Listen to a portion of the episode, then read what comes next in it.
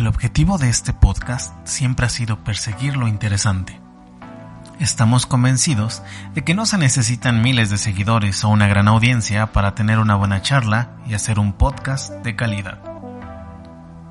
Es por ello que en Eclécticos buscamos nutrir el criterio y abrir la mente con diversas corrientes para llegar a una conclusión multilateral, neutral y propia.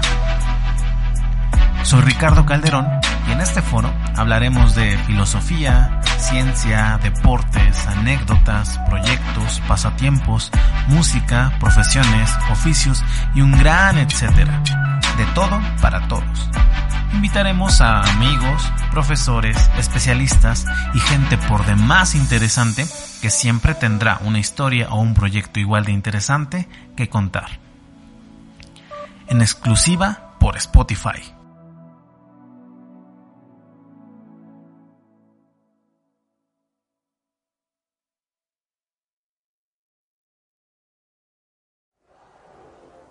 Hola, ¿qué tal? Bienvenidos de nueva cuenta a Eclécticos. En esta ocasión tenemos un amigo muy, muy especial para mí. De verdad que incluso puedo decir que este proyecto no hubiera podido dar pie porque él me empezó a escuchar en el sentido de cosas técnicas en cuanto a audio, en cuanto a qué equipo comprar. Digo, humildemente, con muy poquito presupuesto, como que algo bueno, bonito y barato. Y aparte es el tipo, es un tipo que en cuanto a música y, todo lo que podemos hablar con él es toda una enciclopedia en, ese sentido. Bienvenido, amigo Lalo Eduardo Aguilar. Un placer de verdad tenerte aquí. Ah, gracias, amigo. Realmente, muchas gracias. He escuchado tu proyecto y, la verdad sí acepté un poco nervioso porque me siento un poco nervioso así de saber que alguien me va a escuchar. Y, y Ah, espérame, es que me llegó un mensaje. Falla técnica, pero ya. ¿En qué estábamos? Este. Sí, un poco nervioso, pero la verdad me gustó mucho. Escuché tus otras entrevistas, me gustaron demasiado. Creo que se puede sacar algo bueno, porque a final de cuentas es hacer sentir, me parece, a la audiencia un poco más, a la audiencia un poco más, ¿cómo decirlo? En confianza, de sacarlo lo más esencial, ¿no? digamos, de, de la plática, donde lo puedes dirigir. Sí, nosotros hemos, bueno, eh, tenemos eh, algunos años ya de conocernos, siempre aquí de hecho donde estamos, no sé, no, ustedes no lo pueden ver, pero es, una, es su sala, la sala de su departamento, hemos tenido infinidad de pláticas larguísimas de diversos temas, pero todo, o sea, todos los caminos nos llevan a que él aquí en su sala tiene una guitarra y yo siempre que llego es lo primero que agarro porque él como yo... Eh, toca ciertos instrumentos, como les digo, él en cuanto a música, él es todo un genio. Toca diversos instrumentos, es guitarra, batería, bajo, piano, ukulele y lo que él esté por inventarse, él lo va, lo va a tocar. La verdad que en ese sentido es, fue grato como que aparte de la gran personalidad que él tiene, eh, darse cuenta que compartíamos ese, ese, ese, pues ese gusto, ese, ese, esa pasión, ¿no? Esa pasión, ese privilegio, porque yo, cuánta gente conoces que le gusta la música, pero pues no, creo que eh, cuando tienes el privilegio de poder tocar un instrumento la vives de distinta manera y creo que es un poco de lo que vamos a hablar. Claro, obviamente Lalo eh, totalmente me lleva una ventaja mucho mayor porque él sí toca una manera más profesional esos instrumentos porque la vida misma lo ha puesto, la vida misma lo ha puesto en ese camino desde joven, que es un poquito lo que nos va a contar la música ha estado en su vida. O sea, yo, yo, yo podré decir que los instrumentos los toco eh, de una manera como hobby, de algo eh, eh, amateur, pero lo, lo, Lalo sí lo lleva a otro nivel. Y es justo lo que, con lo que me, lo que me gustaría empezar. ¿Cuáles fueron tus, tus inicios? ¿Cómo, ¿Cómo llega la música a la vida de, de Eduardo? No, manches, amigo. Esto se va muchos años atrás. Estoy hablando de 22 años atrás. Realmente todo esto empezó bien, bien chistoso porque mi mamá hace cuenta que le compró una guitarra acústica a mi hermano, que ahorita él me lleva 10 años de ventaja, ni recuerdo cuántos años tiene, aproximadamente creo que tiene 42, 43. El chiste es que él iba en la preparatoria vocacional y ahí le compró una guitarra acústica y él iba en el turno de la tarde a estudiar. Y yo siempre le decía, enséñame a tocar y nunca quería, nunca quería. Decía, préstame tu guitarra y nunca me la prestaba. Entonces yo a escondidas eh, cuando él se iba, sacaba su guitarra y me ponía a leer sus libros que tenía de música y escuchar sus cassettes. En aquel entonces eran cassettes. Ya existían discos, pero no teníamos. Eran cassettes. Entonces me ponía a escuchar las canciones y a leer las tablaturas. No eran partituras, era tablatura. Este, y a tratar de descifrar las letritas que venían arriba, los numeritos, los cambios de música. Entonces de ahí empecé a, como era emocionante eso de agarrarlo a escondidas, sabía que tenía que apresurarme porque me podía cachar mi mamá que estaba agarrando cosas de mi hermano, mi propio hermano. Entonces ellos a mí jamás me dieron como que esa libertad de, adentrarme a la música, entonces lo hice furtivamente, escondido. Ya fue en la secundaria cuando ya vieron que ya tocaba y obviamente fue porque lo, hacía escondidas, ¿no? Eh, y ya en la secundaria ya este me vio mi maestro de educación artística un poco más de dote artístico y entonces a veces me exentaba con tal de que tocara que en el Día de la Madre, que en la Navidad.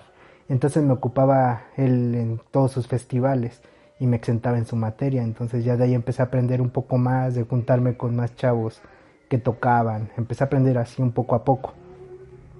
En la preparatoria fue lo mismo, entré a un taller de, de, de, guitarra, empezaron a enseñarme un poco de guitarra clásica, realmente fue muy poco. Lo poco que he aprendido de, de instrumentos, de música, de guitarra, lo he aprendido prácticamente leyendo.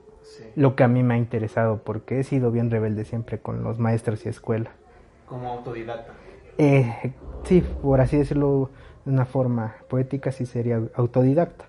Me pongo a leer lo que a mí me interesa aprender. Y así fue, este, empecé a aprender a tocar, este, ya como a los 18 o 19 años, este, bien, bien chistoso, me llevaron a un retiro espiritual, de esos que son bien, intensos. bien intensos, fanáticos religiosos en medio del monte, que no hay, te quieres escapar y no hay ni carretera, no, no hay a dónde ir y me llevaron allí porque sabían que era muy rebelde. Me llevaron con dos, con uno de mis primos, con uno de mis hermanos y con un primo que era de mi primo, era primo de mi primo, pero no era más que mi amigo, ¿no? Y en ese momento nos convencieron porque saben que no éramos muy, muy adeptos a la religión. Así es. Y nos llevaron convenciéndonos mañosamente diciendo que nos iban a regalar guitarras eléctricas, baterías para armar nuestra banda y, y no, no, no, regresamos y no, este, no nos regalaron nada, ¿no? pero cómo es la vida de curiosa, ¿no? En ese retiro espiritual conocimos a un chavo que era igual de rebelde que nosotros, que él sabía nuestras intenciones de por qué íbamos. Y dijo, ¿ustedes tocan? ¿Tienen una banda? Y dijimos que no, que a eso íbamos porque nos iban a dar instrumentos. Y él nos dijo que nos podía conseguir un bar en donde tocar. Un bar. Que consiguiéramos los instrumentos. Y los conseguimos prestados y él a los dos o tres días ya estábamos tocando en un bar. O sea, eh, o sea, indirectamente Diosito se encargó de, de juntarnos, ¿no? Sí. Entonces ahí empezó como que esa travesía de, de ya agarrarlo un poquito más de lleno de ya dedicarte un poco más, de adentrarte un poco más, de no nada más quedarte con, con tocar la guitarra un rato, sino ya dedicarte un poco más. Y aquí es donde mi vida da un, un giro un poco más drástico, ya para entrar un poco más al tema de la música, porque en ese momento yo trabajaba, si no mal recuerdo, vendiendo celulares en, un, en una tienda, en un negocio de, de Movistar o algo así, no recuerdo bien. Pero me salí y era tanto mi afán. Se supone que yo trabajaba medio tiempo y estudiaba. Medio tiempo. Pues sí. Sí. Pero realmente yo había desertado de la escuela. Porque, te repito, era muy. Muy rebelde. no, no me gustaba estudiar realmente. Y aparte, pues me gustaba más ayudar en la casa con los, con los gastos. Con los gastos. Pero en ese momento después de salir de, de mi trabajo, en vez de ir a la escuela, me fui a dar una vuelta a Bolívar. ahí donde están, ajá, exactamente, donde están todas las de música. Y, y, yo siempre pasaba ahí soñando despierto, de, así como perro en carnicería. Cuando te asomas a la, a la ventana y pegas la, los cachetes para ver tu guitarra de ensueño, así. y vi que en, un letre, en una tienda chiquitita decían, se solicita empleado. Me acerqué y pues pregunté, me dijeron, tráete tu solicitud. Y pagaban una. No, ni siquiera voy a decir el nombre de la tienda, nada más para que no les dé pena, pero. pero así empezó, la neta, yo estoy muy agradecido a pesar de todo, porque así empezó a tomarse todavía un poco más formal. Sí, o sea, en la banda yo ya estaba adentrado. Eh, el momento en que tú ya trabajas en una tienda de música, ya de plano aprendes otras cosas, lo ves de otro punto de vista, cambias tu perspectiva completamente, porque ya no solamente estás viéndolo como tú que te gustaría tocar, sino también ya te toca asesorar a personas que quieren aprender, emprender, porque también es un negocio. Entonces, en esta tienda, a pesar de que era pequeña, estuve dos años y empecé desde lo más bajo, que era el chalán del chalán, ¿no? Pero llegué al final de dos años y medio a ser el gerente de esa tienda, porque aprendí por lo mismo de que mi pasión me llevaba a investigar un poco más, un poco más, un poco más. Y dirías que se volvió de ahí no solamente un hobby, sino ya un estilo y aparte encontraste tu vocación, ¿no? Sí, claro que sí, porque te digo, a, pesar de que la música me, me apasiona, en ese momento yo ya lo empecé a ver como, como un estilo, como un estilo de vida, estilo de vida y un estilo de, de cómo ir, digamos, invirtiendo tiempo, dinero, ver que, que realmente puedes vivir este de todo de todo este negocio. Ya estando ya estando en este lado de, de la vitrina aprendes mucho más. Inmediatamente de que terminé mis dos años como gerente por así decirlo de esta tienda este me pasé a una tienda un poco no la verdad sí más grande mucho más, más grande realmente. De micro a macro, ¿no? Sí, a pesar de que era un local pequeño, eh, este, ellos sí, sí eran una tienda más grande porque sí manejaban muchas más cosas. O sea, yo me sentía el supergerente cuando me cambié, pero ahí me demostraron que estaba en pañales, que, que me faltaba mucho por aprender. Y ellos igual entré ahí de bodeguero, imagínate, de gerente a bodeguero. Sí, no, y entonces, porque me dijeron, es que de aquí vas a empezar a aprender desde abajo, porque así es esto. Y dije, órale, va. Y créeme que no me arrepiento, que muchos dirán, no manches, estás menso, ¿no? Pero no, no me arrepiento porque realmente ahí fue donde más aprendí, pero mucho, o sea, aprendí muchísimo, desde, desde preparar el café hasta cosas ya bien técnicas, te lo prometo, te juro que llegaban lauderos, lauderos sí me, me refiero a las personas que hacen instrumentos, que hacen reparaciones, composturas. Entonces llegaban lauderos a pedirme opiniones, me llegaban a pedir sugerencias. Y te estoy hablando de lauderos de renombre, o sea, no, no un laudero que nada más te cambia las cuerdas, sino lauderos que fabrican instrumentos. Entonces llegaban a, a preguntarme cosas súper técnicas de, de qué pastillas me recomiendas para una guitarra, qué diferencia hay de calibre de cuerda y materiales. Entonces ya es cuando me di cuenta que realmente sí estaba aprendiendo pues muchísimo, porque no nada más era de una sola marca. Estábamos hablando de marcas pues a nivel mundial súper reconocidas como Fender, como Gibson. Entonces, pues eh, ahí me metí más de lleno a las cosas técnicas, y obviamente sin dejar de lado el, lado el lado de músico, valga la redundancia. Este, no dejé de lado jamás la pasión de la música, simplemente se expandió todo el conocimiento que ya traía, porque ya podía ver que una guitarra, ya la veía como con rayos X. O sea, esta guitarra me gusta, suena chido, pero también te puedo reconocer el por qué suena chido y en qué la podemos modificar. Y desde ahí es donde deviene el yo te considero así, tienes en cuanto a la música un panorama 360 grados, así como podemos platicar tú y yo, yo en mi inexpertriz así total, y te bajas a mi nivel de conversación y tenemos conversaciones de horas, puedes, y te he visto, platicar técnicamente con un músico, con, eh, o sea, ya de cosas súper técnicas, es la palabra, sí, súper técnicas, y eso es lo que te admiro de, de verdad demasiado porque es un dominio total de algo que amas, ¿no? Sí, realmente sí. Y a pesar de que todos este, dijeran o pensaríamos, ¿no? Hasta yo lo pensé de que es algo sencillo, realmente volteo hacia atrás y ya son 10 años de dedicarme a esto. Y así como lo hice mi madre, ¿no? Bueno, primero te tengo que decir que ahora ya no estoy ni siquiera en la tienda donde aprendí todo esto. Ahorita yo ya estoy en una distribuidora a nivel nacional mucho, mucho más grande de donde yo empecé que cualquier tienda en, el, en Bolívar. Entonces ya mi perspectiva es mucho mayor. Pero a lo que voy es que cuando yo en mi secundaria dije me quiero dedicar a la música, todo el mundo me dijo, o sea, sí está chido, pero yo hablo de un trabajo real. Todos me decían, ¿de qué vas a vivir? De mi familia yo creo que no muchos daban un peso por mí, ¿no? No confiaban en mí. De hecho, tal vez ni siquiera yo sabía lo que me iba a tocar. Pero mira, ahora este realmente veo hacia atrás todo el camino que he trazado y no ha sido fácil, realmente ha sido estudiar, dedicarme. Tú, tú lo has comentado, ¿no? De que puedo hablar tal vez hasta con un laudero, como te digo, de cosas súper técnicas.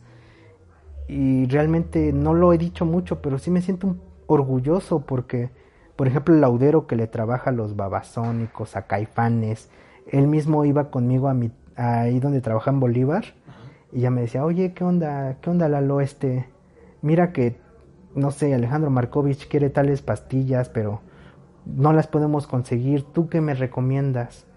Y yo, ah, pues mira, es que por la ganancia de esas pastillas está buscando un sonido vintage. Lo que tengo para eso es algo así.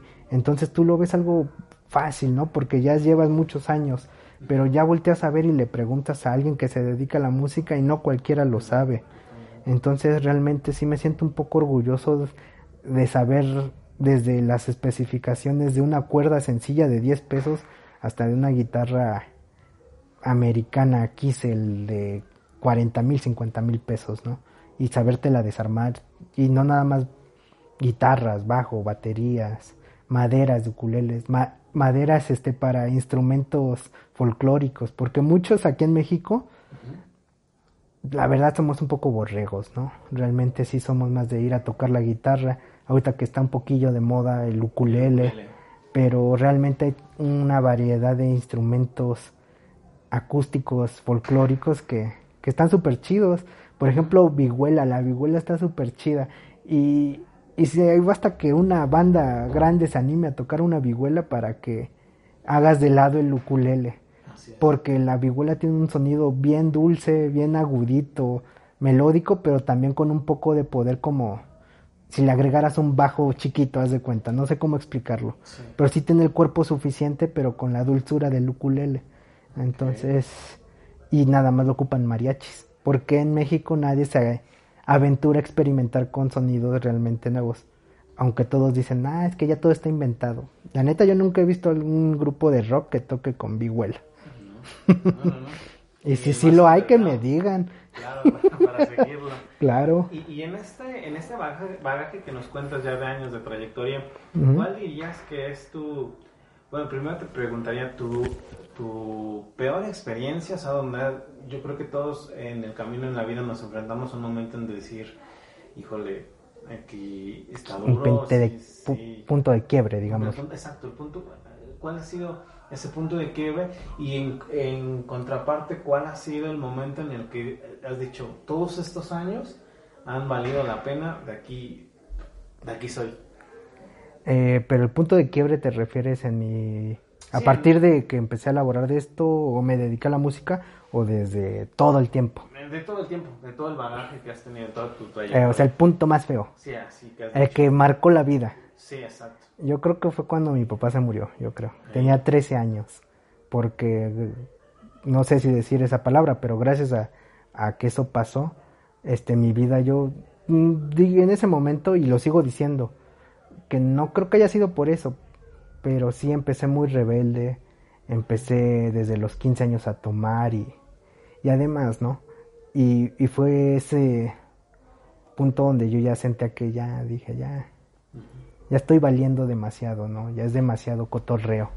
Y fue la experiencia de lo por lo cual me llevaron al retiro espiritual. Así es, lo que contabas al principio. Y eso fue como que la, el empujoncito, la patadita que me hizo en parte salir de todos esos vicios y meterme un poquito más de lleno a la música, saber que me gustaba la música y dedicarme un poquito a poquito, agarrarle más y más y más.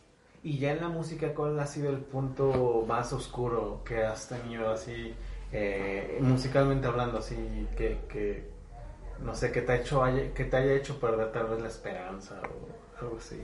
Eh, soy bien soñador, mi amigo, yo no he perdido la esperanza, pero sí he tenido etapas difíciles.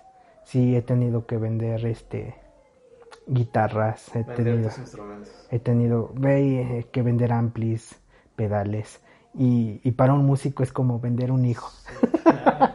o sea, ya me había costado mucho trabajo comprarme una guitarra Fender. Tal vez ahorita alguien dirá, nah, una guitarra Fender de 11 mil pesos. Pero para mí en ese momento dije, me costó un riñón con comprarla, conseguirla y, y, tener que venderla.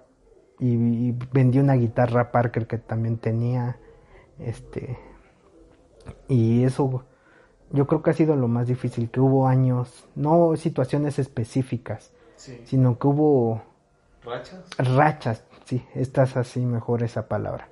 Hubo rachas donde tuve que, que deshacerme de algunos bienes, pero como me decía la, este, abuelita de mi hijo, que para eso son los bienes, para que para todos los males, ¿no? Totalmente. Entonces, no me arrepiento. Se tuvo lo que se hizo lo que se tuvo que hacer. Y, y, en, en, contraparte, ¿cuál sería el momento musicalmente hablando más dulce, más, más no sé, algún concierto, alguna vivencia, conocer algún ídolo? ¿Cuál ha sido ese momento en el que tú dijiste, fue un camino áspero, pero el llegar aquí hoy ha valido la pena. Eh, igual, vuelvo a lo mismo, no han sido puntos específicos, pero sí han sido momentos así, han sido muchos. Por ejemplo, la primera vez que toqué en un bar. Así saliendo del retiro espiritual, no sé, salimos un martes, el sábado, viernes de esa misma semana, todo nervioso y, y lo que tú quieras, pero ya estábamos tocando, mis primos y yo, y mi hermano ese fue de los momentos que más felices y que yo digo, de aquí soy. Y otra, pues, he conocido muchos de la, del ambiente de, la música, sí, claro.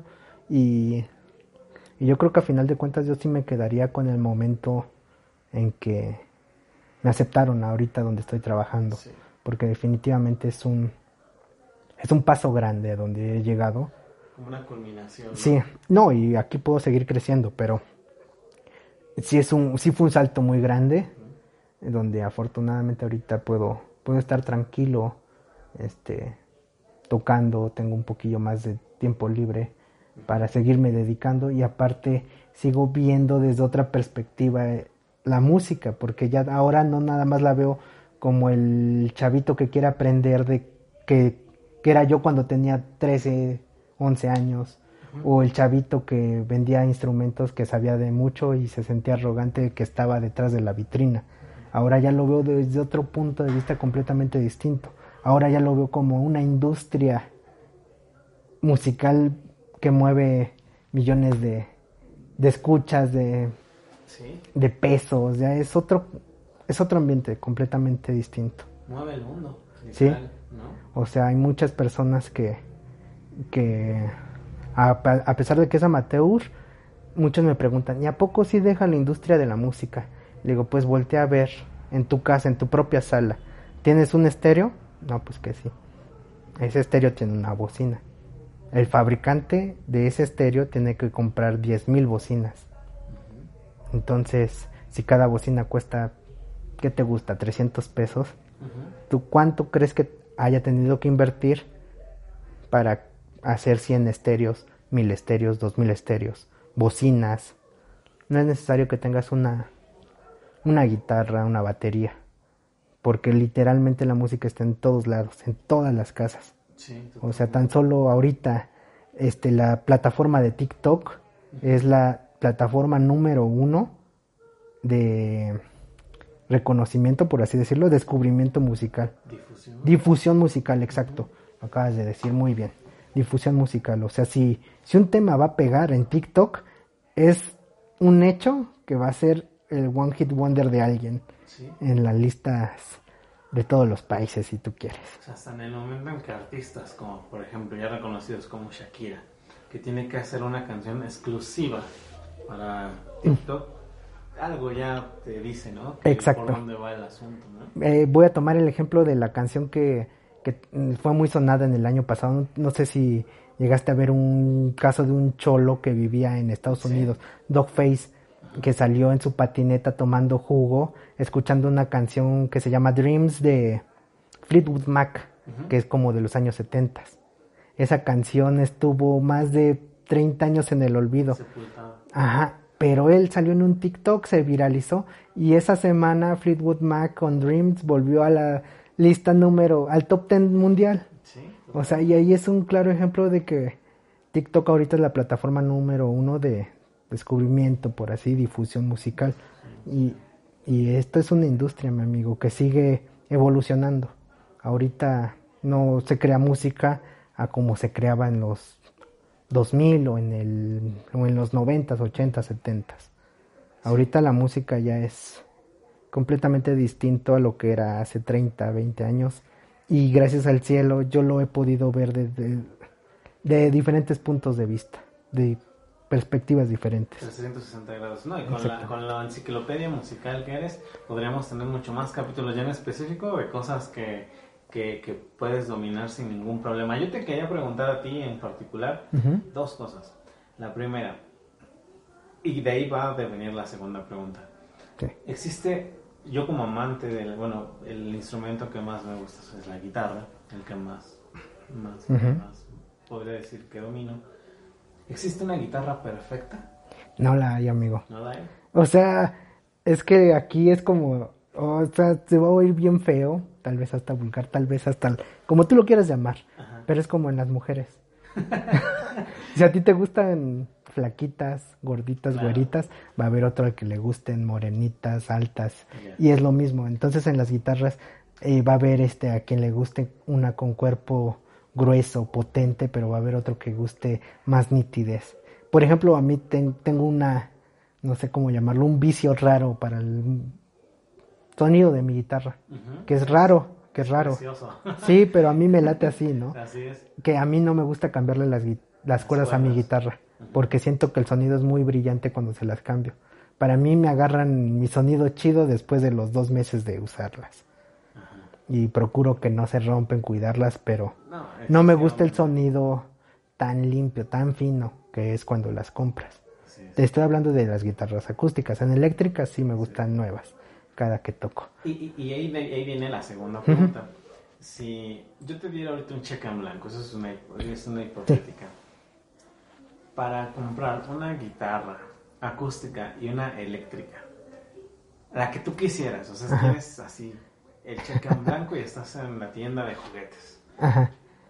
¿Cuál sería, digo, que tú nos dijeras, tú dominas más eso, el nombre, el modelo y demás? Ajá. ¿Cuáles serían esas dos guitarras? Insisto, una eléctrica y una acústica o electroacústica Ajá. podría ser. Esa, esta, esa pregunta está bien difícil, mi amigo, porque te podría poner el mismo ejemplo de que supongamos que entras a un cuarto donde están las 100 me- mujeres que te gustan, ¿a cuál escogerías? Nada más una. Está casi imposible decidir, pero, pero sí tengo una inclinación hacia, hacia Gal Gadot. No, no es cierto. no, no, no, no te creas. Este, yo creo que de acústicas me compraría una, una Martin. No recuerdo bien ahorita el modelo. O en dado caso, una J200 Gibson. Gibson. Sería cualquiera de esas dos. En acústica. En acústica. Y en eléctrica, yo creo que sí me inclinaría un poco por una Parker. Una Parker Fly Deluxe. Color Azul. No hay otra. en la acústica. Bueno, sí hay otra, pero ¿Cuáles son? es- eso es lo que me interesa. La Parker Fly Deluxe en azul con, con puente flotante, esa no se le llama Floyd porque es un es un puente patente de Parker, Ajá. que desgraciadamente esas guitarras ya no las fabrican desde hace más de 10 años. Así que si tuviera la oportunidad sería esa, si fuera eléctrica. porque es una guitarrísima, mi amigo. Tiene, tienen este acabado de nitrocelulosa, tienen el fretboard de ébano, este, tienen piezo eléctrico para simular electroacústicos. O sea, es una guitarrísima que no tiene comparativas, pero a nadie les gustaba. En acústica sí sería la J200 en color natural, este Gibson, y sería acústica, no electroacústica, porque me gustaría este a mí adaptarle este la pastilla de mi preferencia, que en este caso sería una LR Bax para boca. Y, y, y, pecuniariamente, ¿de cuánto estamos ahí hablando en ese chequecito en blanco? ¡Oh, no! No, mi amigo, ahí sí estamos hablando de... Un aproximado. como unos 200 mil pesos. Sí, no, claro, sí, digo, yo, yo, eso esperaba, que te fuera, que fuera un cheque...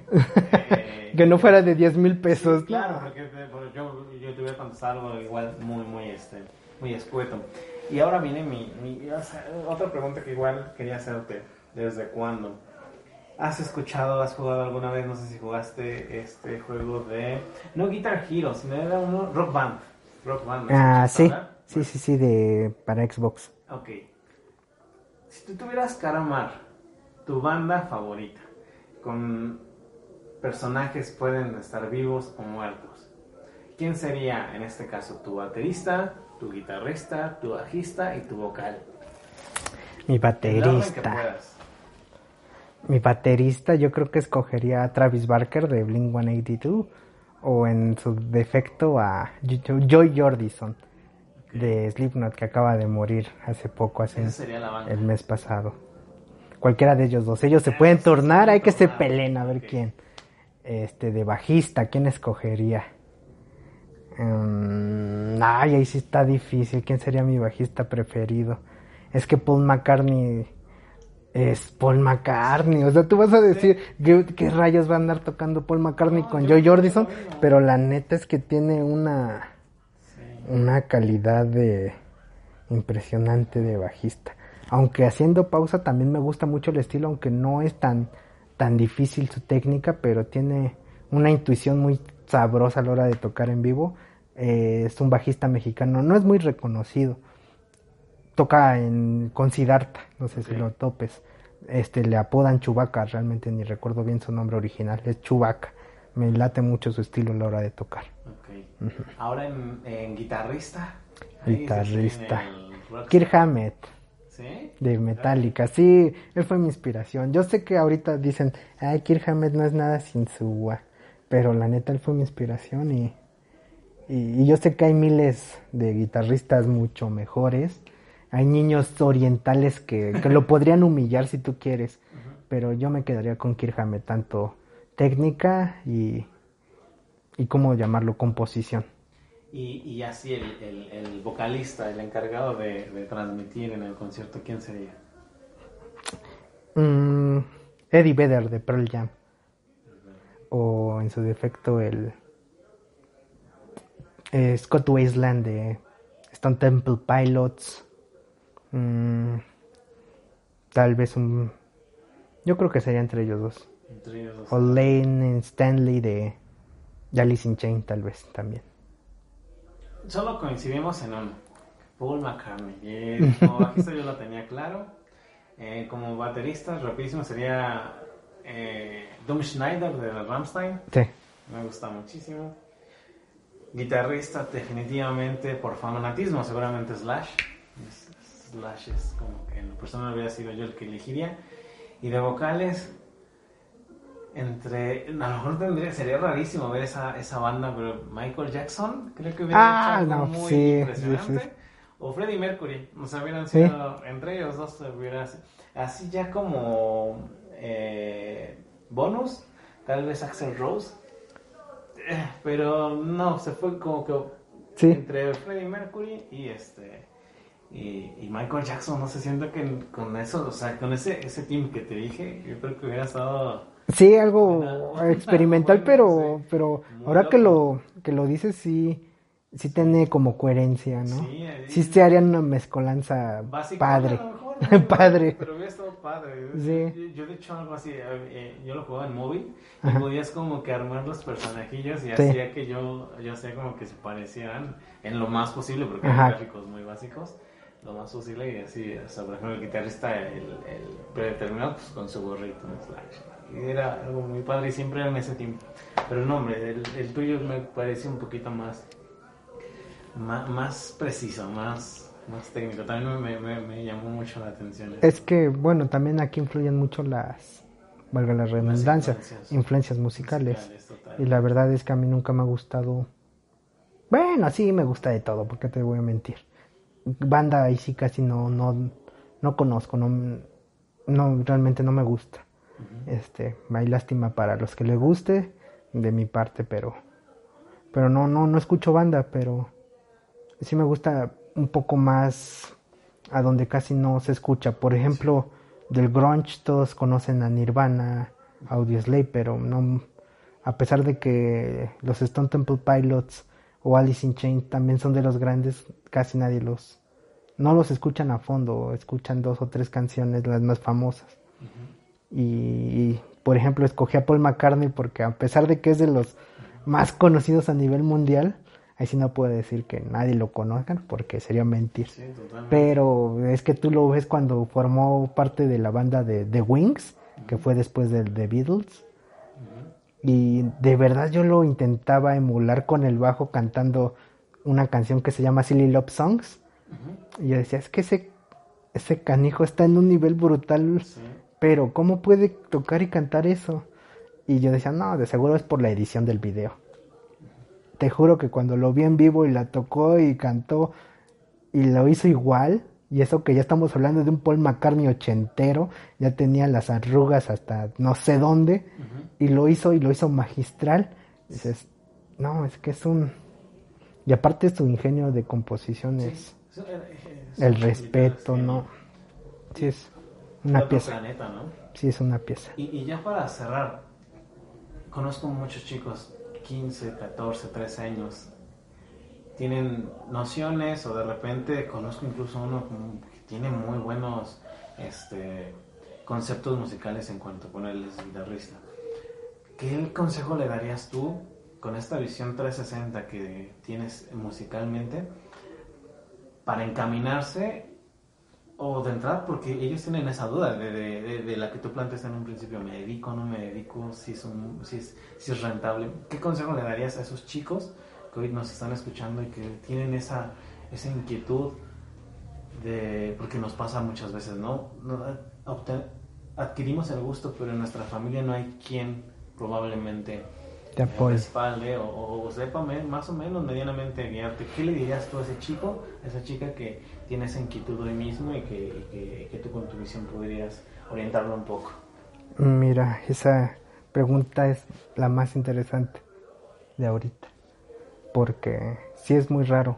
Porque si tú le preguntas al Lalo, o sea, sé yo, de hace 10 años, te hubiera dicho, manda todos al diablo y haz lo que tú quieras. Pero hoy que ya tengo un poco más de... pues, me, me considero un poco más centrado, ¿no? Uno nunca termina de crecer, aprender o madurar. Pero hoy en día yo le diría que no deje la escuela. Así como yo le hice, porque me doy cuenta que corrí con suerte, o tal vez no le llamo suerte, porque también fue mucho trabajo. Y vocación, lo Y vocación, tu vocación, claro. sí. Pero siempre tener un estudio te respalda y te hace el camino un poco más fácil. Entonces, que no dejen la escuela. Ahora que si está el punto de que nadie te apoya, lamentablemente vas a tener que echarle el doble de fuerza, de esfuerzo, porque ni siquiera hay mucha mucho apoyo de parte del gobierno y, y sigue siendo un tema como mítico, tabú de que te vas a morir de hambre y no es verdad. Si es algo que a ti te apasiona, que si es algo a ti que te gusta, pues aviéntate con todo, pero no dejes de lado la escuela. Y créeme que valdrá la pena. Si es algo que te gusta, valdrá la pena, Sí, porque pues así es la música en, en este país, no, no tiene mucho apoyo, pero pero no que dejen de lado esa esa inquietud de qué va a pasar, que si voy a vivir o no voy a vivir de eso, que si voy a ser famoso, porque muchos también lo hacen buscando la fama y el dinero. Y, y a veces la música no es solamente se trata de eso, se trata realmente de que te guste, estar dispuesto a, a sacrificar muchas cosas para aprender, llámense compromisos a veces. Muchas veces salió hasta en un meme de que muchas tocadas este en fiestas, no sé, familiares, como puede ser el 16 de septiembre, Navidad, no sé, que a veces un músico no se la pasa con su familia por tener que ir a tocar. Entonces también debes de estar a veces consciente de que hay muchos sacrificios que se van a hacer, pero que al final de cuentas, si es lo que a ti te apasiona, te va a gustar. Y dejar de lado lo que la gente diga y opine. Si a ti te gusta. Y no nada más en la música, en la vida en general. Si es algo que te gusta, pues echarle ganas. Sí, dimensionar el tamaño de tus sueños y en ese sentido proporcional darle la importancia y el esfuerzo, ¿no? Exactamente. Y no dejar de, de lado la escuela. Eso, eso yo creo que sería el, la clave, lo más importante, el consejo que les daría. No dejes la escuela como yo, pero échale ganas a, la, a lo que te guste, aunque tu familia no te apoye. Pues amigo, muchas gracias por esta, por esta entrevista. De verdad que eh, nuevamente agradecerte el apoyo que, que, le has dado, pues sí, directamente a este proyecto. Te insisto en tus consejos técnicos y de eh, esas dudas técnicas con las que yo la verdad no tenía eh, ni idea de cómo empezar, me, me, has auxiliado y de verdad que eso te lo voy a agradecer mucho siempre y pues nada, aquí vamos a dejar el contacto por si alguien este, quiere pedirte un consejo o algo así, podemos tal vez dejarlo por aquí y, te, y esperemos que sea el primero de muchos capítulos porque insisto, la música ahorita lo abordamos de una manera muy muy general, pero creo que eh, en sus partes específicas hay mucho de qué, de qué hablar. Así es, amigo. Contigo podríamos, sin duda alguna, llegar a muy buenos puertos. Muchas gracias, de verdad. No, de qué a ti, amigo. Por este espacio. Cuando gustes. Muchas cuando gracias. gustes. Bueno, hasta aquí llegamos. Hasta la próxima, amigos. Gracias. Bye.